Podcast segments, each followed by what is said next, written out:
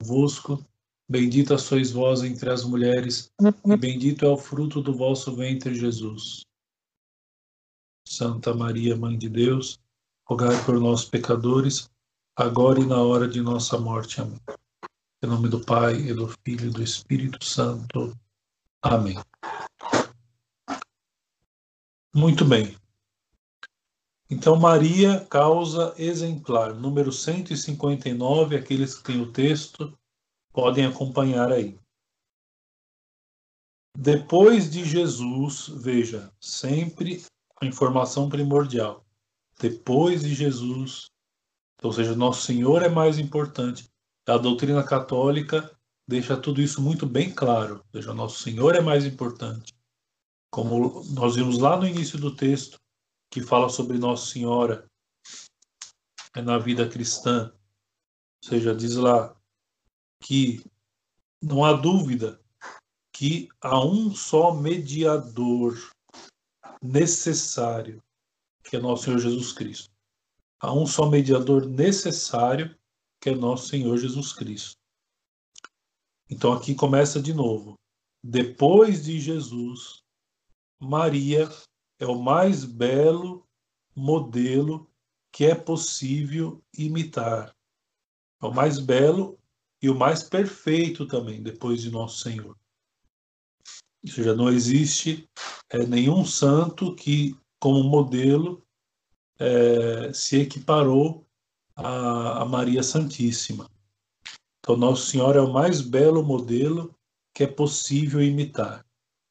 O Espírito Santo que, em virtude dos merecimentos de seu filho, veja, mais uma vez, para ver como a doutrina católica ela deixa muito bem expressa a verdade de fé. Ou seja, Nosso Senhor é mais importante. E se Nossa Senhora tem alguma coisa, é pelos merecimentos de seu filho, pelos merecimentos de nosso Senhor Jesus Cristo. O Espírito Santo, que em virtude dos merecimentos de seu filho nela vivia, fez dela uma cópia viva das virtudes desse filho. Então, o Espírito Santo fez dela uma cópia viva das virtudes de nosso Senhor. Esta é a imagem de Cristo perfeitíssima, é, onde mora né, o Espírito Santo, onde vive o Espírito Santo jamais cometeu a mínima falta, a mínima resistência à graça, executando à letra o fiat mihi secundum verbum tum, o faça-se em mim segundo a vossa palavra. Então, você jamais cometeu a mínima falta. Então, aqui é a expressão é, de um outro dogma proclamado pela Igreja, que é a Imaculada Conceição. Então, Nossa Senhora foi concebida sem a mancha do pecado e permaneceu né, sem pecado durante toda a sua vida. De tal modo que ela não tinha resistência à graça né, e aplicava é, de modo objetivo aquilo que ela havia prometido ao anjo: faça-se mim segundo a vossa palavra. E assim os santos padres, em particular Santo Ambrósio e o Papa São Libério, representavam-na como o modelo acabado de todas as virtudes. O modelo acabado de todas as virtudes. Ele já disse lá no princípio, então não precisa dizer de novo. Depois de Jesus. Depois de nosso Senhor Jesus Cristo, Maria é o modelo mais acabado de todas as virtudes, caritativa e atenciosa para com todas as suas companheiras, sempre pronta a lhes prestar serviço, não dizendo nem fazendo nada que lhes pudesse causar o mínimo desgosto, amando-as a todas e de todas amadas. Então, a aplicação que Santo Ambrósio faz das virtudes de Nossa Senhora, não é? Em relação aos outros.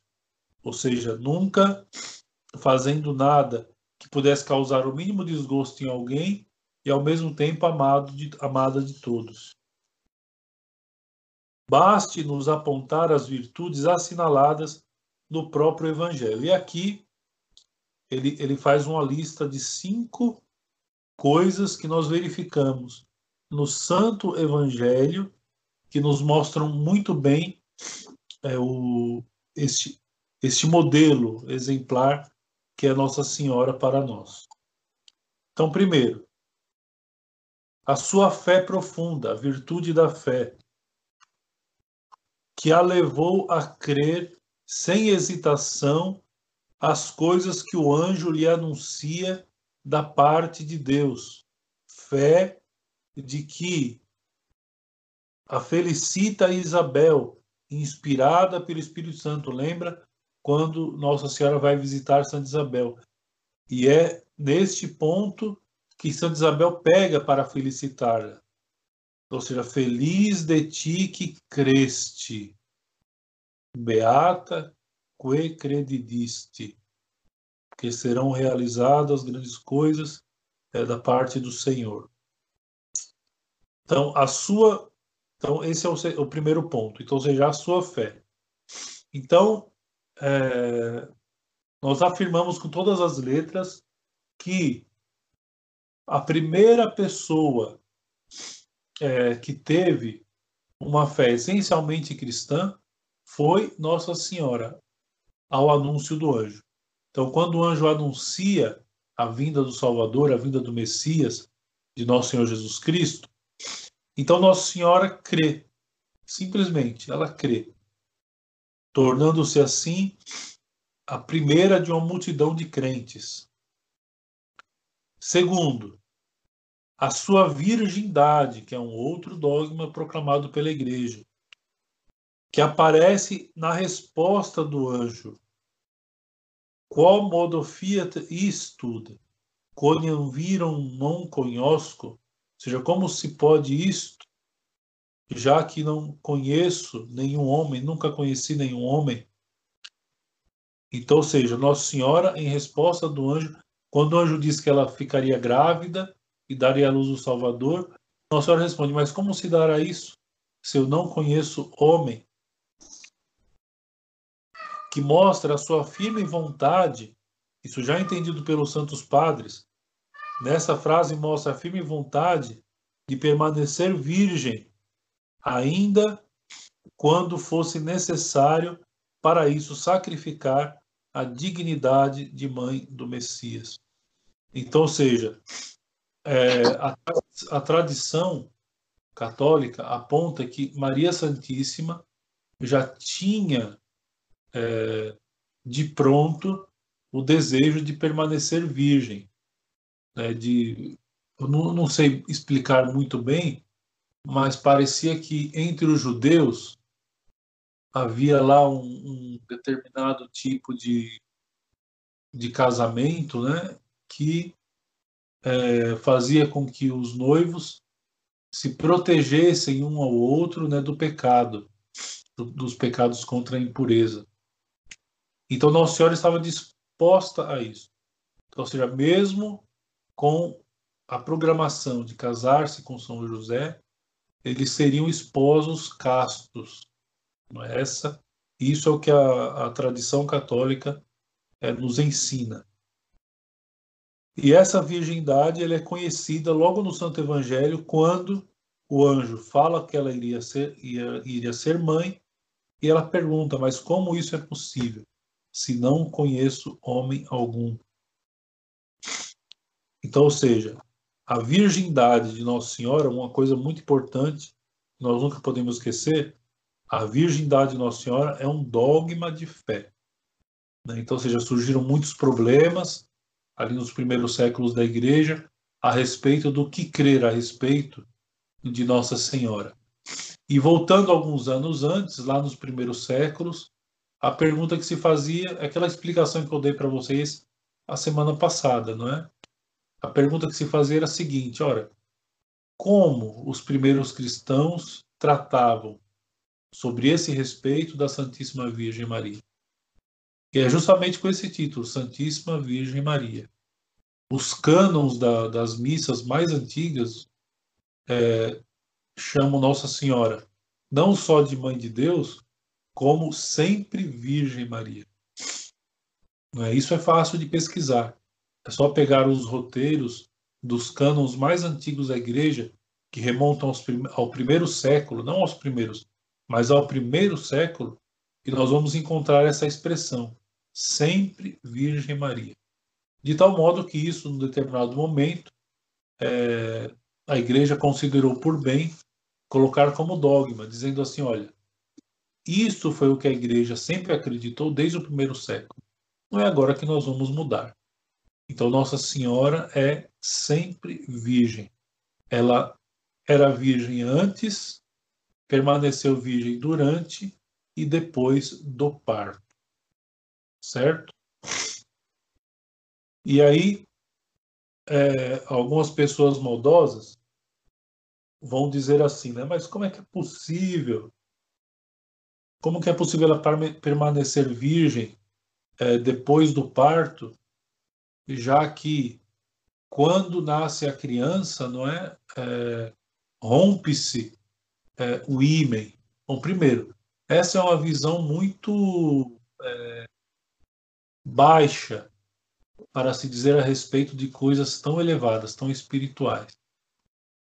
Depois tem uma explicação que eu ouvi uma vez, estudando os Santos Padres, dizendo assim, é que é, Nosso Senhor ele se, se autodenomina num determinado momento do Evangelho, dizendo assim: Eu sou a luz do mundo. Não é? Ora, a luz quando passa pelo vidro, uhum. não o quebra, pelo contrário, o mantém intacto. Essa é a representação, por exemplo, das grandes catedrais antigas, com a rosácea, né? As rosáceas das igrejas representam justamente isso, ou seja, a entrada né, de, nosso, de Nosso Senhor no seio da Santíssima Virgem, né, sem iluminando o local sem quebrar o vidro.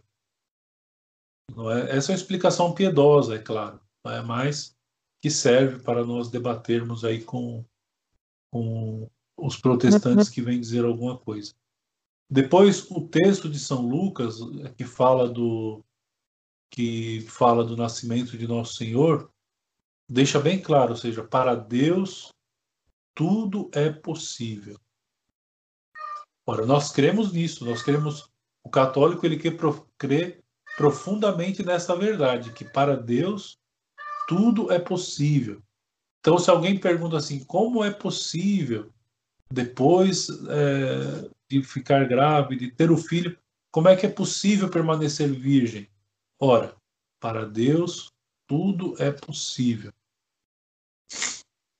É, e vamos supor que, é, de fato, é, houvesse é, usando é, a expressão de algum protestante, se de fato fosse possível é, romper o ímen com, a, com o nascimento de nosso Senhor. Ora,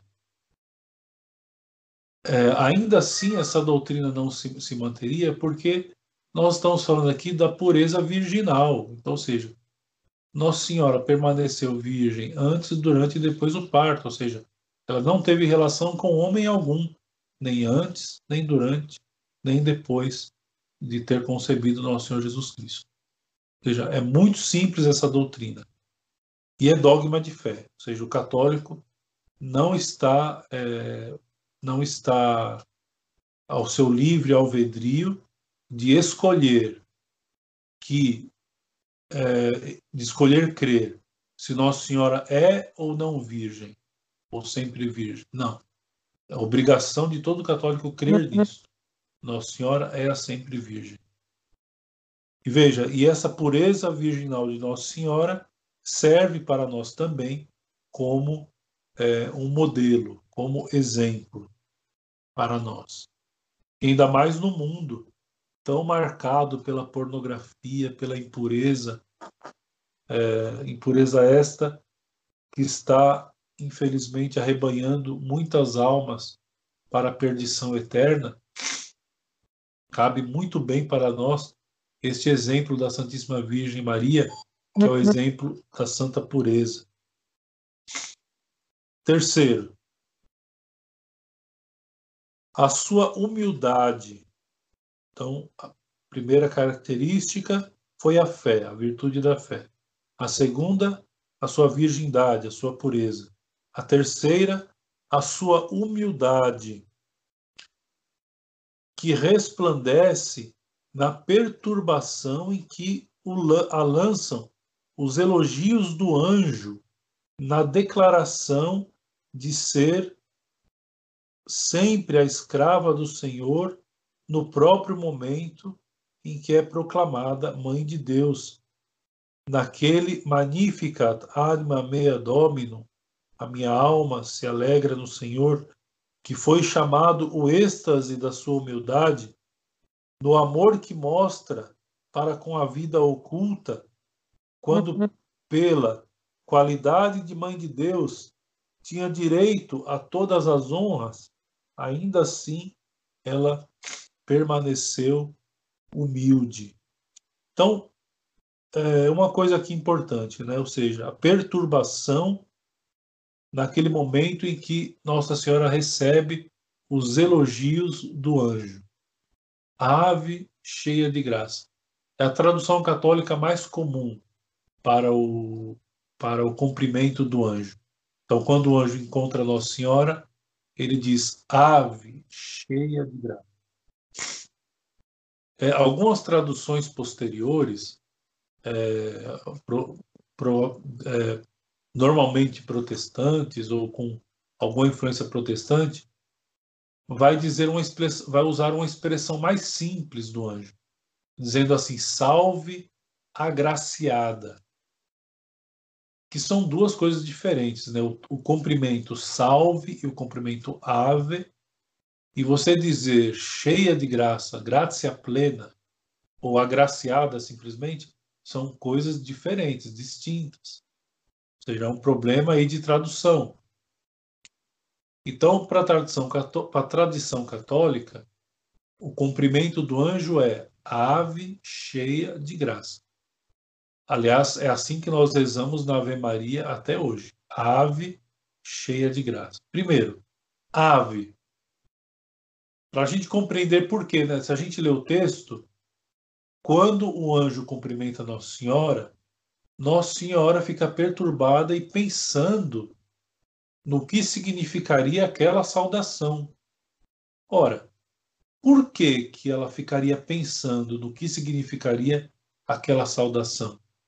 Por um motivo muito simples. É, quando se cumprimenta com ave, não é? Esse cumprimento era destinado aos imperadores, aqueles que tinham algum poder, aos senadores. Então, ave era um cumprimento dirigido aos é, superiores do Império Romano. Então, não era um cumprimento comum. Você não cumprimentava qualquer um que passa passando na rua, por exemplo. Você não cumprimentava com, com ave. É ave César, né? É... Então não era, não era um cumprimento qualquer. É, salve era um cumprimento comum de pessoas comuns entre umas e outras. Então passava na rua, um passava pelo outro e dizia salve. Não é? Esse era o cumprimento comum. Então na Vulgata de São Jerônimo isso fica muito claro. Né? Então, ave cheia de graça. Cheia de graça. Dizer agraciada é uma coisa. Todos nós somos agraciados. Absolutamente todos nós. O fato de sermos cristãos, com a graça de Deus, como diz o catecismo, em resposta à pergunta: sois cristãos? Sim, com a graça de Deus. Então, é, todos nós somos agraciados de alguma maneira. Agora, Nossa Senhora não é simplesmente agraciada, ela é a plena de graça, graça plena. Ou seja, é aquela em quem não cabe mais graça alguma. É ao ponto de transbordar. Ela é a plena, é a cheia de graça. Só para explicar a diferença né, que há entre algumas traduções. E algumas traduções católicas acabam, infelizmente, é, fazendo essa, usando essa versão também, né, de salve agraciada, né? É, não é errado dizer salve agraciada, mas é mais próprio dizer ave cheia de graça, como nós rezamos há tantos anos, há milênio até, há mais de milênio, com a Ave Maria, com a oração da Ave Maria. Muito bem. Então, é, Nossa Senhora, embora sendo a cheia de graça, e sendo cheia de graça, aquela que tinha direito todas as honras, ainda assim ela permaneceu-se humilde, permaneceu-se humilde. É, na resposta final do anjo, Eis aqui a escrava do Senhor. Faça-se em mim segundo a vossa palavra.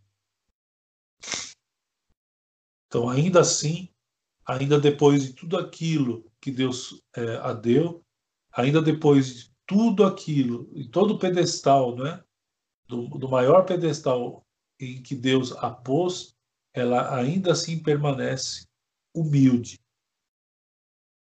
Mais um exemplo para nós tomarmos como nosso. Nós que muitas vezes deixamos ser tomados pelo orgulho por coisas muito bobas, por coisas muito simplórias, por coisas muito é, cotidianas, né? Nos orgulhamos por tão pouco. E Nossa Senhora, que foi elevada a um grau tão grande como foi por Deus Nosso Senhor, ela ainda permaneceu humilde. É, continuando, quatro. É, o seu recolhimento interior, que a leva a fixar no espírito e meditar silenciosamente, e aqui está o exemplo, né, o silêncio, silenciosamente, tudo o que se refere ao seu divino Filho. Conservava todas essas palavras e meditava em seu coração. Estou fazendo aqui uma tradução livre. Isso está no Evangelho é, de São Lucas também, lá no início. Tem a nota de rodapé aqui, depois vocês podem ler com mais calma.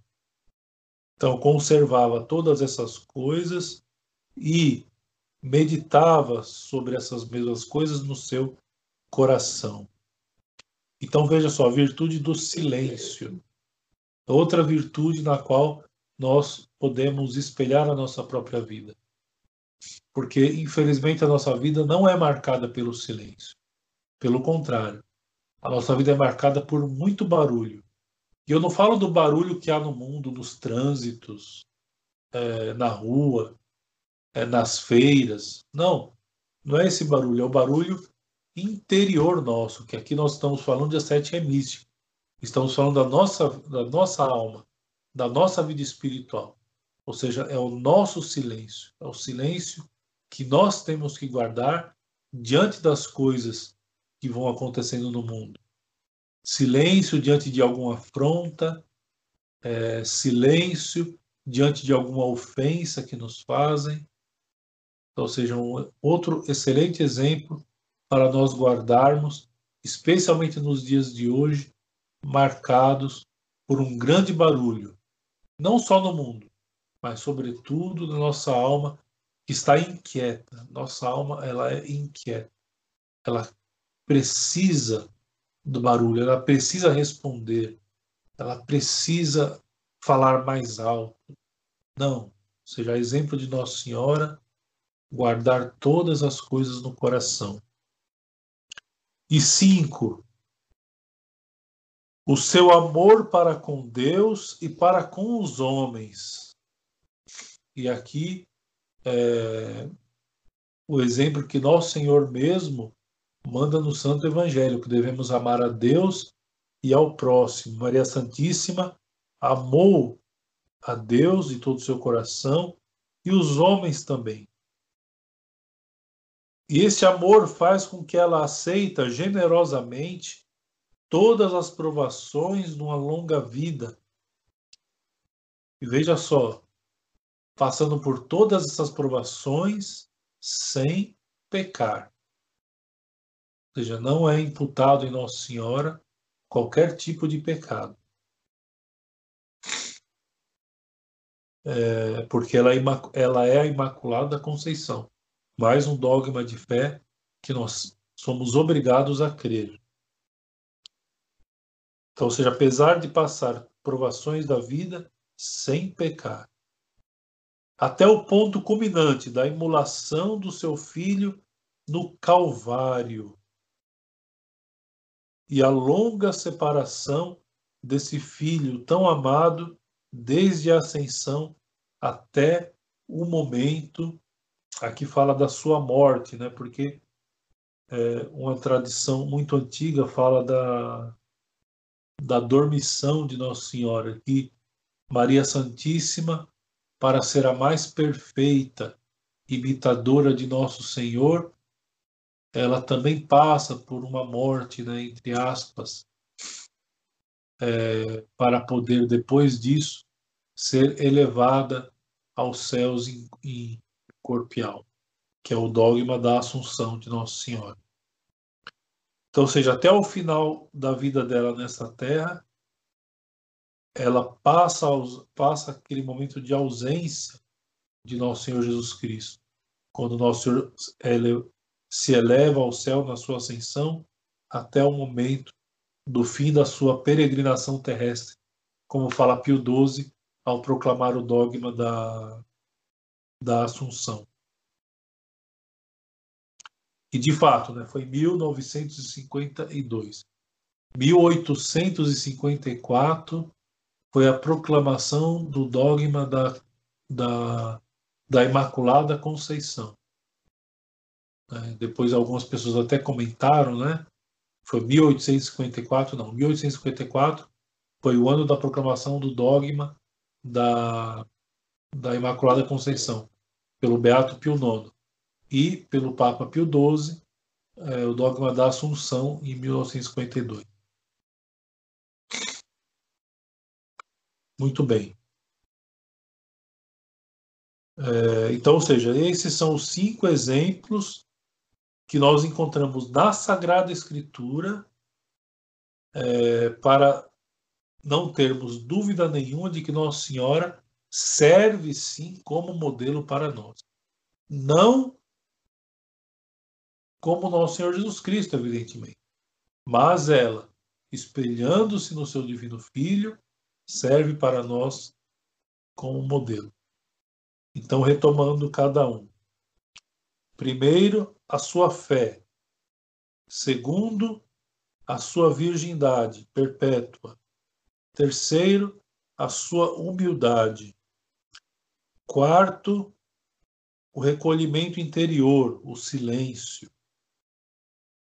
E quinto, o amor de Deus e dos homens, que é nada mais do que o cumprimento é, do Santo Evangelho. Nosso Senhor manda que nós amemos a Deus sobre todas as coisas e ao próximo como a nós mesmos. Muito bem. Então encontramos todas essas virtudes em Nossa Senhora. Isso que nós podemos encontrar na Sagrada Escritura. E podemos encontrar mais ainda se procurarmos, quando nós lemos, por, quando formos ler, por exemplo, o texto das bodas de Caná, né? É, quando nós for, formos é, ler o livro é, do Apocalipse, capítulo 12, enfim. Aqui estão os principais exemplos. Este modelo tão perfeito é, ao mesmo tempo, cheio de encanto. Maria é uma simples criatura como nós. Então, ou seja, Nossa Senhora é criatura. Ela não é Deus, não é um semideus. Nossa Senhora é criatura como nós. Nesse sentido, ela é uma irmã, porque assim como nós somos criaturas, ela também é criatura mas também uma mãe que nos sentimos estimulados a imitar. Nós vimos é, na semana passada como Nossa Senhora, em que momento ela se torna nossa mãe, não é? Que é lá desde a concepção, é, desde a concepção de Nosso Senhor, desde o momento que o, o verbo de ela aceita que o verbo divino venha sobre ela, né, venha no seu seio, ela já escolhe ser mãe dos homens. Então, uma mãe que nos sentimos estimulados a imitar, quando mais não fosse para lhe testemunharmos o nosso reconhecimento, a nossa veneração e o nosso amor. Então, ou seja, Nossa Senhora, isso é bom nós dizermos bem devagar. Então, Nossa Senhora, mesmo que seja uma criatura como nós, e nesse sentido uma irmã, ela é uma mãe que nos sentimos estimulados a imitar. Nesse sentido, nesse sentido, nós devemos testemunhar diante de todos a nossa o nosso reconhecimento, a nossa veneração e o nosso amor. Doravante, daqui para frente, está lá no canto do Magnífica. Daqui para frente, todas as gerações me proclamarão bem-aventurada. Então, ou seja, nós reconhecemos a Nossa Senhora é, como a criatura de Deus, evidentemente, como irmã nossa, porque ela é também criatura, mas com todos aqueles privilégios que recebeu, não por mérito próprio, mas em previsão dos méritos de nosso Senhor Jesus Cristo, ela foi elevada assim por Deus, né, diante de todas as criaturas, ela foi sim elevada, e por isso ela merece o nosso reconhecimento, a nossa veneração, não a nossa adoração. A nossa adoração é somente a Deus, nosso Senhor. E o nosso amor, ou seja, como não reconhecer, como não venerar e como não amar a Santíssima Virgem Maria? Posto que o próprio Deus a pôs é, neste reconhecimento. O próprio Deus a venerou. Nosso Senhor Jesus Cristo era súdito deles, né, em referência a, a Nossa Senhora e São José e o nosso amor. Como não amar é, Nossa Senhora?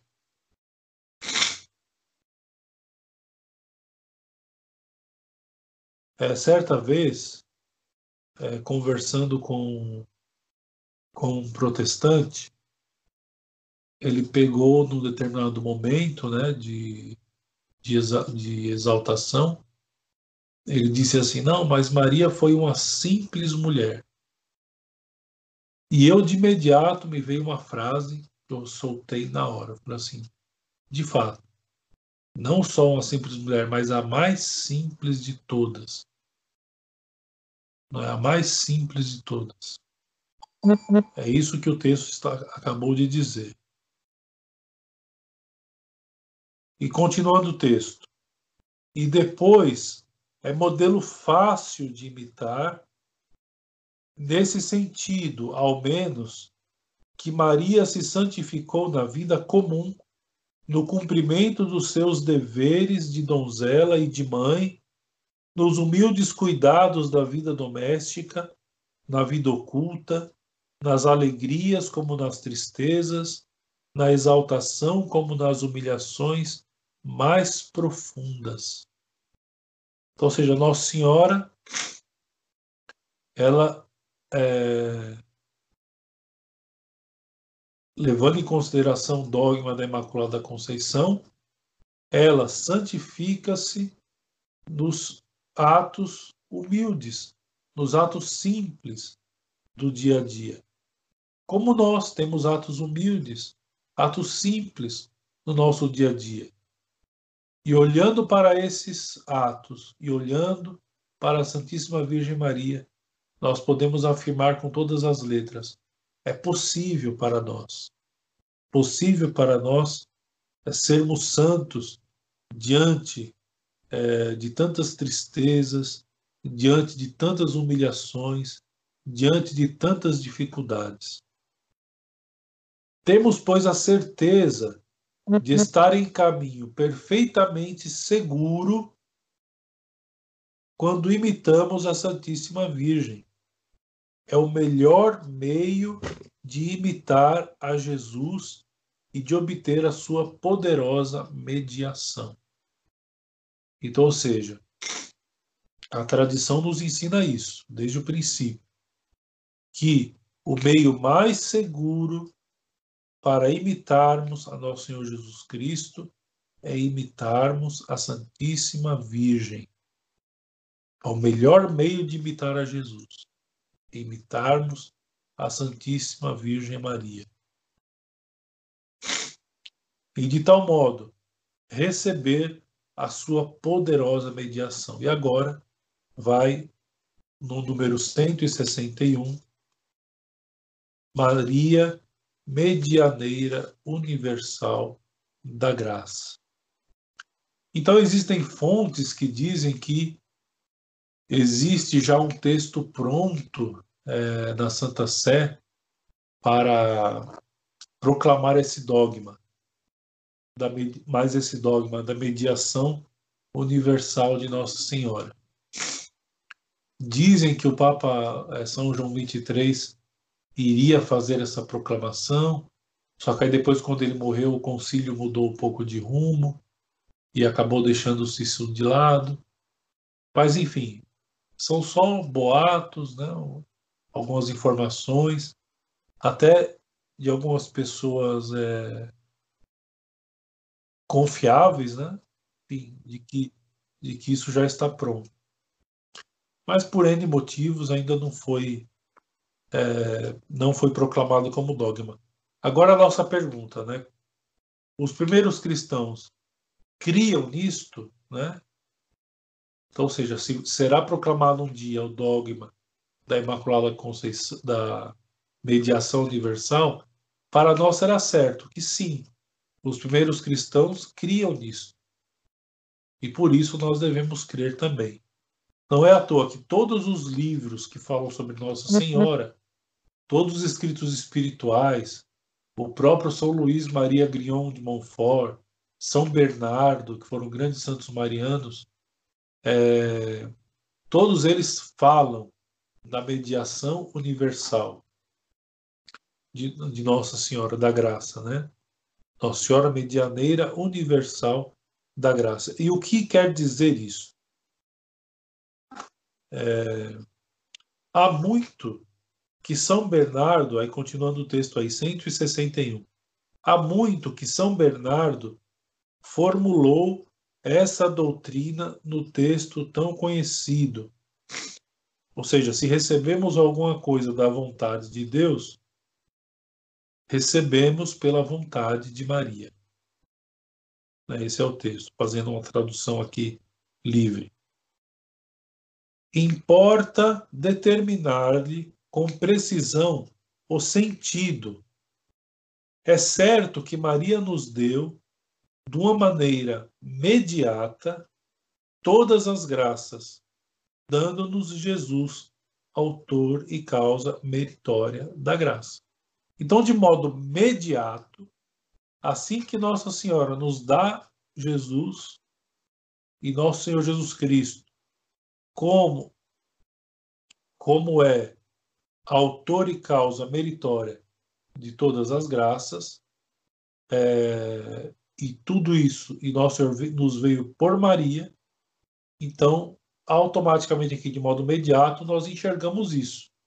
Enxergamos Nossa Senhora trazendo para nós o Salvador, que nos concedeu todas as graças que precisamos. Então, de tal modo que Nossa Senhora, de maneira imediata, não é? é, é medianeira de todas as graças que nos vêm por nosso Senhor Jesus Cristo. Percebam mais uma vez aquele, aquele esqueminha que eu estava falando semana passada. Ou seja, aqueles esqueminho da doutrina católica, né? Ou seja, quando você quebra um dogma, quando você deixa de defender uma verdade, você tem que negar outras, né? obrigatoriamente. Ao passo que, ao defendermos uma verdade, nós conseguimos defender todo o corpo doutrinário da igreja. Continuando. É, mas, além disso, conforme o ensino de dia para dia mais comum, não há uma só graça concedida aos homens que não venha de modo imediato de Maria, isto é, sem a sua intercessão. Trata-se, pois, aqui de uma mediação imediata, universal, uhum. no entanto, subordinada a Nosso Senhor sempre. Evidente, lembrando, veja a importância é, de um livro doutrinário como esse, expressar sempre, não é? Até porque é necessário que nosso Senhor é uhum. mais importante, Deus é mais importante. Mas Deus dispôs as coisas de um determinado modo. E é este modo que nós devemos aceitar na nossa vida. Então, ou seja, nós podemos afirmar, então, que todas as graças que nós recebemos, todas as graças, vamos imaginar no nosso dia a dia uma pequena graça reconhecida, uma pequena graça que nós dizemos, poxa vida, hoje eu recebi uma graça. Ela passou por Nossa Senhora. Ela nos veio por no... nos veio através do nosso Senhor Jesus Cristo.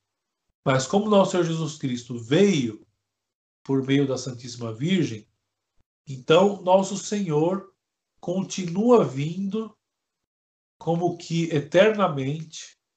Então, mesmo depois da sua primeira vinda, nosso Senhor ele continua vindo eternamente, né? dia após dia, ele continua vindo por meio da Santíssima Virgem Maria até nós. É, isso é de uma beleza é, indescritível para o católico que compreende isso. De tal modo que a devoção a Nossa Senhora não é uma escolha, como muita gente quer é, crer nos dias de hoje, muitos, infelizmente, muitos católicos, que dizem assim: não, eu sou católico, mas veja bem, eu esse negócio de, de Nossa Senhora, eu sou meio reticente nesse ponto. Ora, sinto muito, mas é, essa foi a disposição das coisas que Deus deu para nós. Ah, então, e é bonito isso, né? Ou seja, Nosso Senhor veio uma vez na carne da Virgem Santíssima.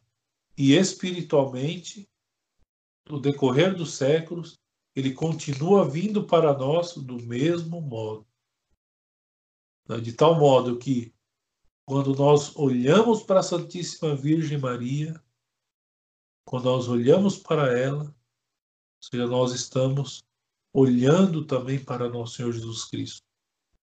É como se nós enxergássemos nossa Senhora sempre grávida. Né? Como quando, é como se nós olhássemos para Nossa Senhora e vemos ela sempre grávida. Aliás, em muitas aparições dela, ela, ela por exemplo, em Nossa Senhora de Guadalupe, Nossa Senhora aparece né, gestante. Então, mas independente da devoção, é, a titularidade qualquer de Nossa Senhora que tenhamos, é como se nós olhamos para Nossa Senhora e enxergamos Nossa Senhora sempre grávida, sempre esperando o seu filho, pronto, pronta a nos conceber através do seu filho todas as graças é, que nos são necessárias. Então veja, sempre subordinada a nosso Senhor Jesus Cristo. mas de forma de, de tal forma disposta que é deste modo que as coisas funcionam. Não é de outro modo. É deste modo. Não é? É como, por exemplo, a lei do batismo. Nosso Senhor institui a lei do batismo. Então, ou seja, o que nós podemos falar a respeito disso? Que para alguém se salvar tem que ser batizado. Ponto final. É, a conversa de Nosso Senhor com Nicodemos, quem não renascer do alto, quem não, quem não renascer da água, né, não poderá entrar no reino dos céus. Ponto final. Ou seja, o batismo é a instituição pela qual nós somos salvos. Não é? Ou seja, é, se existe algum, a, alguma outra pessoa que pode se salvar por causa do batismo, isso aí é outra história. A questão é o que, que nós podemos dizer a respeito da revelação, que a instituição do batismo é a instituição natural que nosso Senhor nos deixou para sermos salvos. Ponto final. No que refere aqui a Nossa Senhora, essa foi a disposição que Deus colocou. Ou seja, Nossa Senhora sempre nos dando o seu Filho, nosso Senhor Jesus Cristo, e junto com ele todas as graças que nos são necessárias. Para determinar, é, continuando aqui no 162, para determinarmos com mais precisão esta doutrina, digamos com o padre Delabrose que a ordem presente dos decretos divinos quer que todo benefício sobrenatural concedido ao mundo seja outorgado com o concurso de três vontades, e isso é o padre Labrose falando. Com o concurso de três vontades e que nenhum o seja de outra forma. Nós não podemos receber graça de outra forma. É, em primeiro lugar, a vontade de Deus, que confere todas as graças. Depois, a vontade de nosso Senhor Jesus Cristo, mediador necessário que as merece e obtém com todo o rigor de justiça, até o ponto de morrer na cruz por nós. E depois, é... enfim, a vontade de Maria, medianeira, mediadora secundária que as merece e obtém com toda a conveniência por nosso Senhor Jesus Cristo. Então, ou seja, aquela é como se houvesse uma regrinha, ou seja, Maria dando-nos Jesus, dá-nos também todas as graças que vêm com ele. E que isso se repete. Aconteceu uma vez de modo é, material, quando Nosso Senhor encarnou-se, e isso se repete espiritualmente durante todos os séculos. Ou seja, nosso, nosso Senhor continua vindo a nós por meio da Santíssima Virgem Maria. Então, para quem não fez ainda a consagração é, a Nossa Senhora pelo método de São Luís Maria Grião Monfort, eu aconselho, né, comprem o livrinho, é, não, é, não, não deve ser tão caro, compre o livrinho, e há, é, antes da, da prática é, para consagração, das, é, dos 30 dias lá de preparação, há toda uma explicação que se aprofunda nesse tema aqui. Então, eu aconselho que vocês leiam. Mesmo os que já são consagrados, releiam né, o texto principal, o uhum. texto é, preparatório para a preparação da consagração. E lá, São Luís, São Luís Maria Grião de Montfort, ele explica de um, de um modo sublime né, essa, essa verdade da mediação universal. Esta mediação, de Nossa Senhora, é imediata, nesse sentido que, para cada graça concedida de Deus, Maria intervém pelos seus méritos passados ou pelas orações atuais. Então, ou seja, pelos méritos que ela já passou nesta vida, enquanto estava aqui, ou pelas suas orações atuais. Lembra que nós falamos da comunhão dos santos. Então, ou seja, aquilo que nós pedimos à Santíssima Virgem Maria também é ouvido. E Nossa Senhora pode rezar por nós, a Deus, nosso Senhor.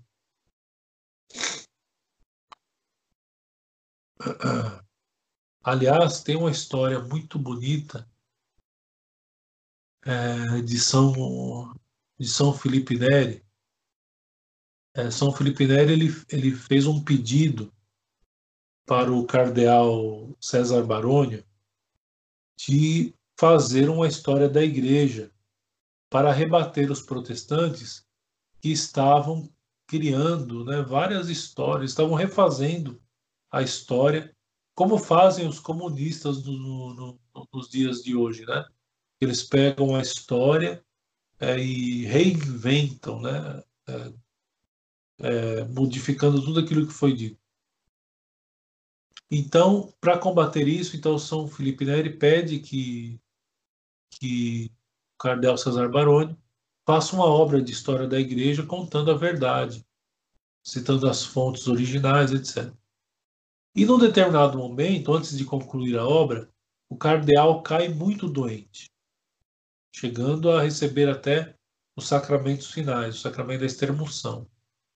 E olha que naquela época o sacramento da extremunção era dado para quem estava extremo mesmo. Então, ou seja, ele já estava na época desenganado. E aí São Felipe Neri vai visitá-lo e de joelhos ao pé da cama pede a Nosso Senhor que restitua a saúde do cardeal, porque é, aquela obra que ele estava empreendendo era muito importante para a igreja. E nesse momento aparece então é, Nosso Senhor, que está de um modo impassível diante de São Felipe Neri. E Nosso Senhor continua, e São Felipe Neri continua rezando e Nosso Senhor impassível. Nisto aparece também ao lado de Nosso Senhor Nossa Senhora. Então São Felipe Neri volta-se à Santíssima Virgem Maria e pede a intercessão dela para que o cardeal ficasse bom e continuasse a obra né, que ele havia começado. Neste momento, diz assim os textos que explicam né, este fato da história. Então, neste momento, diz que Nossa Senhora olha para Nossa Senhora, ela não diz nada. Ela olha para Nossa Senhora. E de imediato, né, o rosto de Nosso Senhor passa-se de impassível para é, um estado de certa felicidade, de agradabilidade, e o cardeal fica de pronto curado. Imediatamente ele senta-se na cama. Então é uma história belíssima né, que aconteceu com São Felipe Neri. E é bonito isso, ou seja, bastou Nossa Senhora olhar para Nosso Senhor e Nosso Senhor então concede a graça. Ou seja, é nosso Senhor que nos dá a graça. Todas as graças que nós recebemos é Ele quem nos dá. Mas nenhuma graça nos vem sem a mediação de Nosso Senhor. Então é uma lógica muito simples. Todas as graças recebemos de Nosso Senhor, mas nenhuma recebemos sem Nosso Senhor. Certo? Continuando aqui o texto. Vamos ver que oração. 9 e, nossa, 9h55. Está passando, ontem, a semana passada e hoje, parece que o tempo passou bem rápido. É, não parece que foi uma hora que passou. Bom, continuando. É aquilo, né? Acabei de lembrar, né? Aquilo que São Bernardo dizia: de Maria nunquam satis, ou seja, nunca se falará o suficiente de Nossa Senhora. A tal ponto de que quando nós começamos a falar dela, é, o tempo passa né, e a gente é, não percebe. Bom, continuando.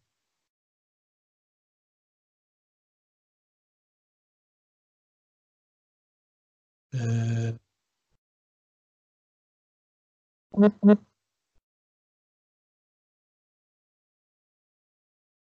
muito bem. Então, você estava dizendo, então, que recebemos essas graças pelos méritos já passados por ela ou pelas suas orações atuais.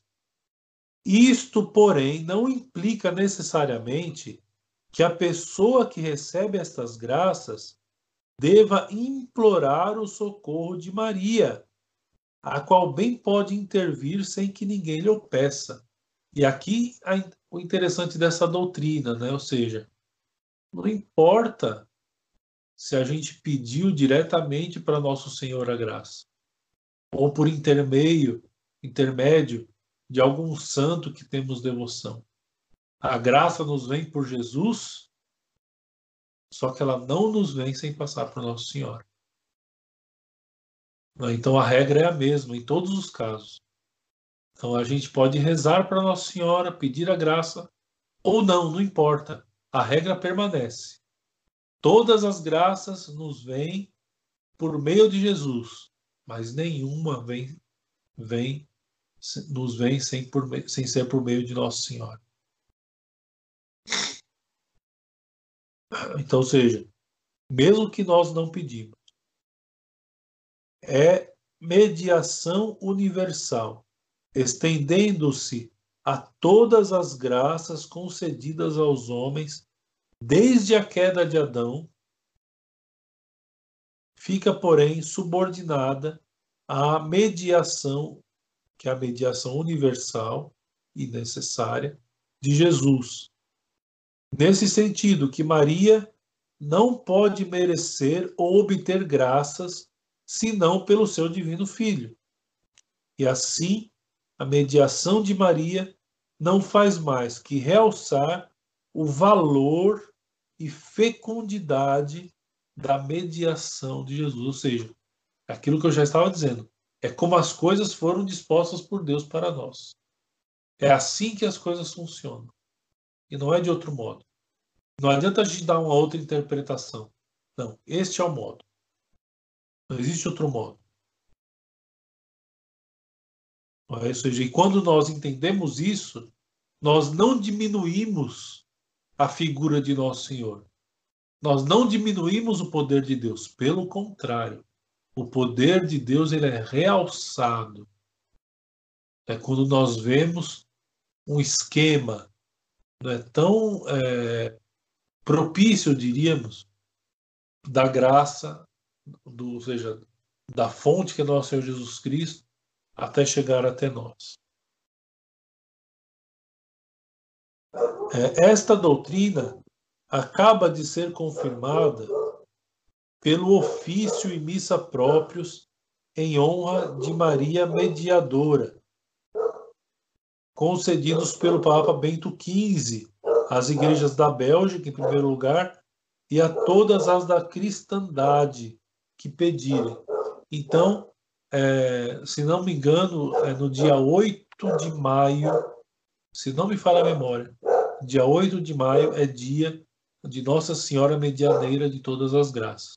Então, o Papa Bento XV acrescentou no, no, no, na, no roteiro das missas pro Álico e Busulotes, ou seja, para outros lugares, né? E todo mundo que quer rezar pode rezar também essa missa, como votiva, etc. É, ele está dizendo que o Papa, já na formulação desta missa, confirma essa doutrina, ou seja, que doutrina? De que todas as graças têm que passar por Nossa Senhora. Porque o autor de todas as graças passou por ela, de tal modo que todas as graças também passam por ela. É, pois, doutrina segura que podemos utilizar na prática e que não pode deixar de nos inspirar uma grande confiança em Nossa Senhora. Então, não há desculpa para o católico não ser devoto de Nossa Senhora. A titularidade, ele escolhe. Pode ser devoto Nossa Senhora de Fátima, Nossa Senhora de Guadalupe, Nossa Senhora de La Salette, dentre tantas outras. Mas o católico não pode, não tem como fugir desta realidade. E é importante que vocês gravem essa regrinha, que é uma regrinha muito prática, até na hora de nós é, que nós vamos é, debater com, com, com, com os nossos familiares que não são católicos, ou aqueles que são católicos não tanto assim, ou seja, uma regrinha simples. Ou seja, primeiro, devemos considerar a encarnação.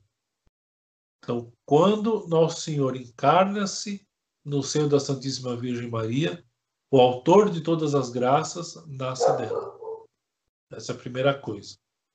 Segunda coisa, é nosso Senhor continua vindo até nós por meio da Santíssima Virgem Maria.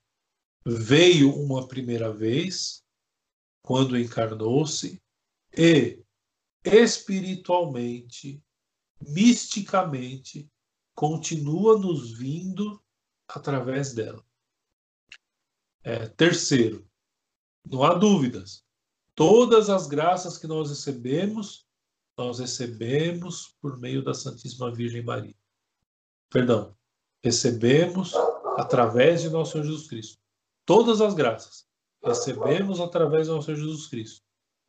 E por último, no entanto, nenhuma das graças que recebemos as recebemos sem que elas tenham passado por, pela Santíssima Virgem. Uma regrinha para a gente decorar e ensinarmos, passarmos isso adiante. Certo? Já deu uma hora que eu, que eu estou falando.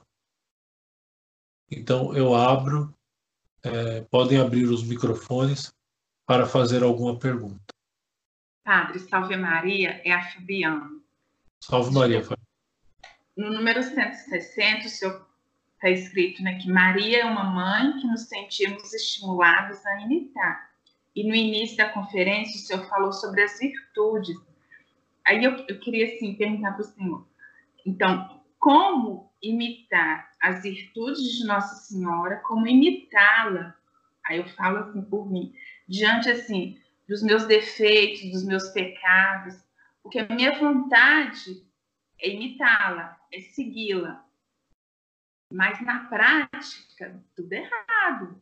Não dá certo. Eu fico só mesmo na vontade, aí depois, no final do dia, eu fico arrependida, mas o exemplo não foi dado, a imitação não aconteceu, ou aí na vida prática, no dia a dia, no trabalho, no convívio familiar, não acontece assim. Então, eu entendi o que você quis dizer. Então, veja, aqui nós temos, ele coloca aqui cinco pontos, né? Que nós podemos encontrar na Sagrada Escritura, é, dos exemplos que Nossa Senhora é, nos dá. É, nós vamos estudar mais para frente não é, sobre a importância da meditação na nossa vida espiritual. Eu não vou adiantar esse assunto, porque vai ser tratado mais para frente. Mas é, para é, eu já estimulo, é, eu estimulo vocês todos a já começarem a fazer uma meditação, mesmo que seguindo por um modelo mais simples, como aquele de Santo Inácio de Loyola, ou seja, que é, enfim, podem pesquisar nos exercícios espirituais de Santo Inácio dá para dar, dá para pesquisar pelo Google o método simples da análise do Loyola de meditação. Por quê? Porque a meditação ela traz para ela traz para dentro de nós algo, não é?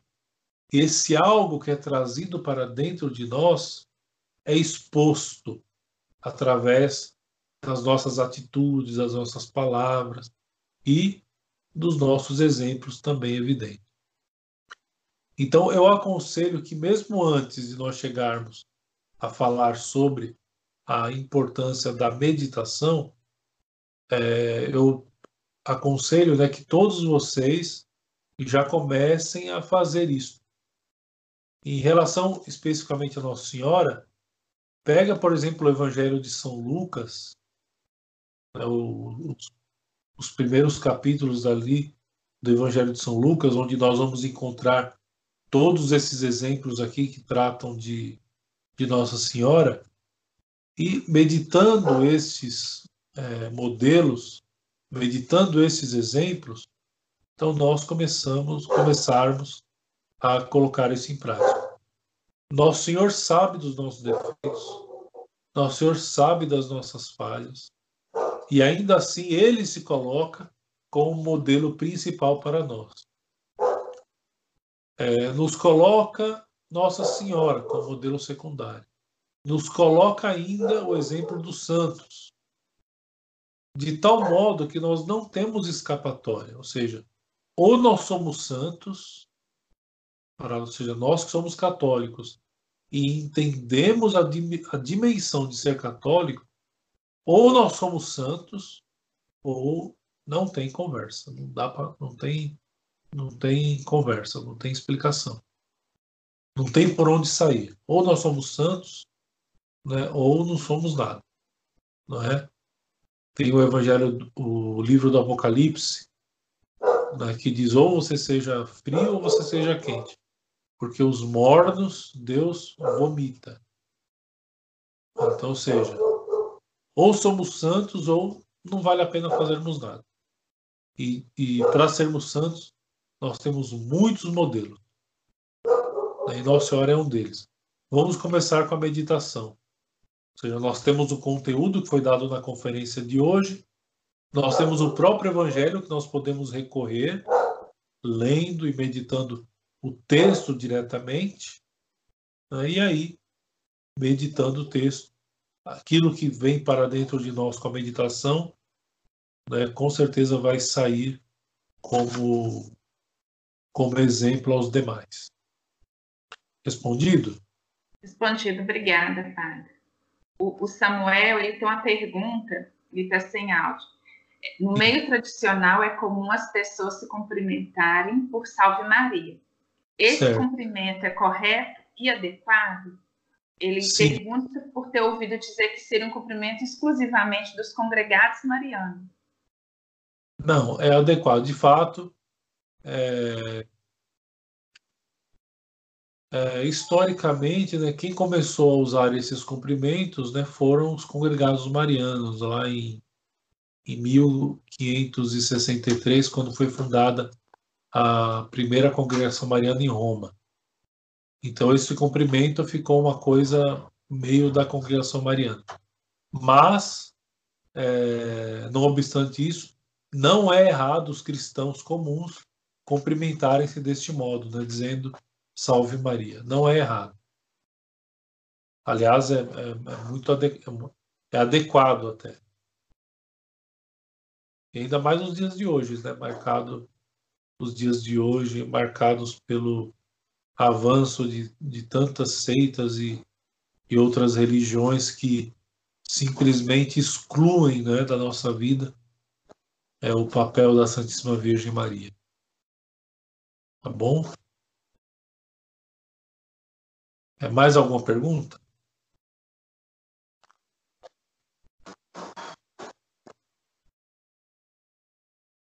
Então parece que o Samuel fez mais uma pergunta que eu não consegui ler. Ele diz o seguinte, padre, que padre, que tipo de preparação devemos ter para a consagração a Nossa Senhora? Pois confesso que não me sinto preparado para fazê-lo.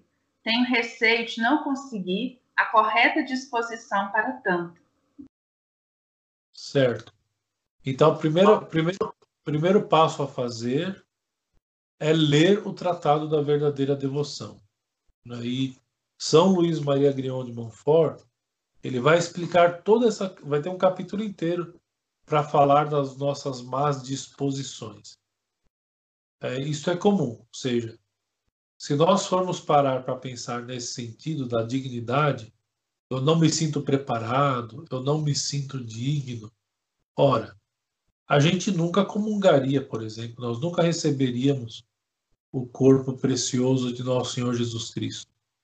Porque quem de nós pode se reconhecer perfeitamente digno, é perfeitamente pronto para receber nosso Senhor Eucarístico? Ainda assim a gente recebe. Por quê? Porque nós sabemos, pela doutrina católica, que existe ali um limite, existe ali um meio termo. Ou seja, é, qual a mínima disposição que nós temos que ter para poder comungar. Então nós sabemos isso. Do mesmo modo, qual a mínima disposição que nós temos que ter para consagrar-se a Nossa Senhora? É, e diferente da Eucaristia, é, nós, nós, é, nós vamos ver né, que a disposição primordial é a disposição da vontade, simplesmente. Ou seja, basta é, nós querermos, é, assim, explicando de modo muito simples, basta nós querermos. E a partir do nosso querer, é, fazermos, é, nos esforçarmos é, a praticar aqueles exercícios todos que o próprio São Luís ele coloca para serem praticados. Então vejam só, nós somos fracos, nós somos frágeis, muitas vezes somos é, nos olhamos para nós mesmos e nos consideramos impotentes diante da, da, da nossa situação é, de pecadores. E São Luís Maria de São, São Luís Maria Grion de Montfort o que ele coloca coloca para nos preparar?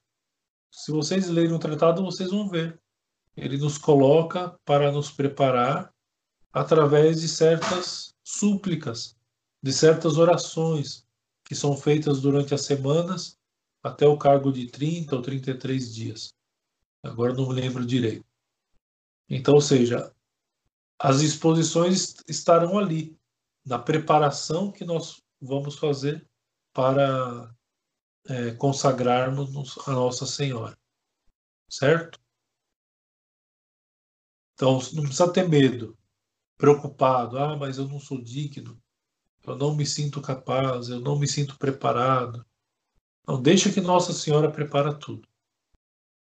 Já que todas as graças nos vêm por ela, através dela, então vamos deixar muitas coisas, a maioria das coisas, vamos ser bons católicos deixarmos nas mãos dela. Bom,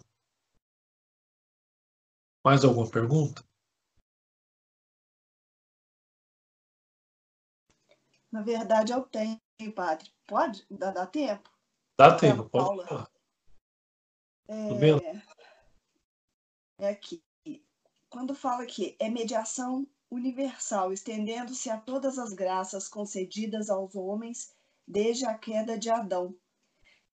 Como Sim, padre, eu não entendi bem isso, porque se Maria é criatura, como que essas graças se estenderam antes do nascimento dela mesma? É, não vamos esquecer que Deus é eterno. Lá no Gênesis, quando Deus lança a maldição da serpente, porém, amizades.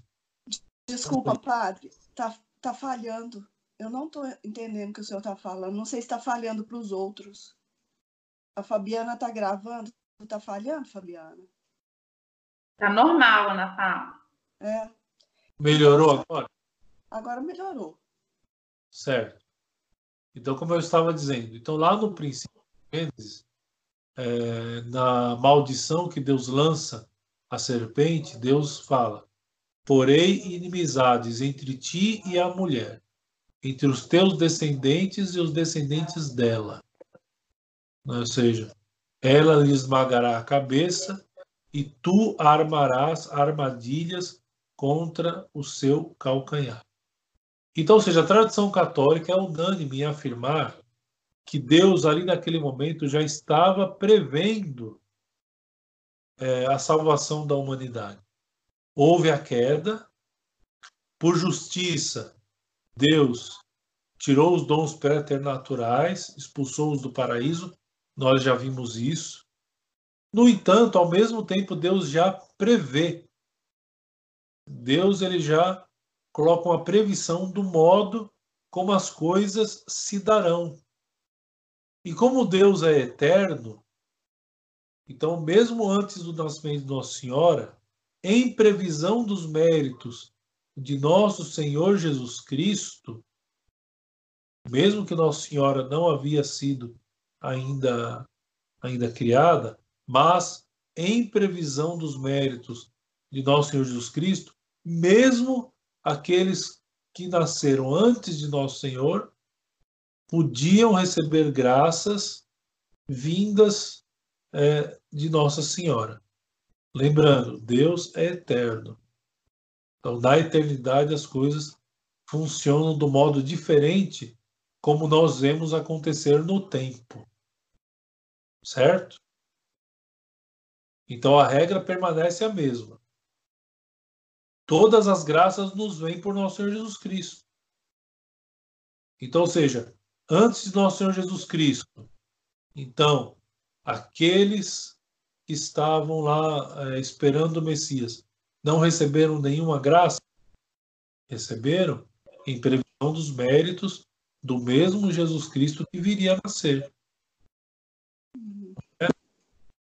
É, tem um momento na Sagrada Escritura, deixa eu ver se eu, eu não me lembro o capítulo do versículo, mas o Senhor fala assim: olha, Abraão desejou ver o que vistes, o que vocês estão vendo. Aí morreu pela sua fé. Então, ou seja, mesmo muito tempo antes é, de nosso, nosso Senhor vir, Abraão, os patriarcas, os profetas, né, já recebiam as graças em previsão dos méritos de nosso Senhor Jesus Cristo. E por ele. Ora, então a regra se mantém. Todas as graças nos vêm, nos são dadas por nosso Senhor Jesus Cristo. Nenhuma graça, no entanto, nos é dada sem passar pela Virgem Santíssima. Certo? Certo. Muito obrigada, Padre. Muito bem. Mais alguma pergunta? Muito bem, são 10 é, e 20. Mais uma vez o tempo passou rápido. Mas, enfim, Aí aqui tem a conclusão. Devoção à Santíssima Virgem. Quando tem essas conclusões, é, eu peço é, para vocês é, lerem, não é? Geralmente porque é um resumo e etc. de tudo aquilo que, que foi dito. Então façam isso é, do número é, 163 até o 169. E aí, quando chegar no 170, que será a semana que vem, tratará aqui da, é, da, do ato de consagração total a Nossa Senhora. Que aí, ele vai, aí vai, vai, vão se tirar muitas dúvidas que se tem a respeito da, da, da consagração total a Nossa Senhora, tá bom? Mas leiam mesmo. Leiam essa passagem toda, aqui da conclusão, é, do 173 até o 169. Ou seja, não, é muito, não são muitos parágrafos. São poucos parágrafos. São menos que 10 parágrafos. Então leiam, leiam aí direitinho esse resumo do, do que nós falamos. É, e nós falaremos semana que vem sobre o ato de consagração total à Nossa Senhora, tá bom? Então, para concluir, é, vamos rezar com uma Ave Maria. Ave Maria, cheia de graça, o Senhor é convosco. Bendita sois vós entre as mulheres, e bendito é o fruto do vosso ventre, Jesus. Santa Maria, Mãe de Deus, rogai por nós, pecadores, agora e na hora de nossa morte. Amém. Em nome do Pai, e do Filho, e do Espírito Santo. Amém. Muito bem.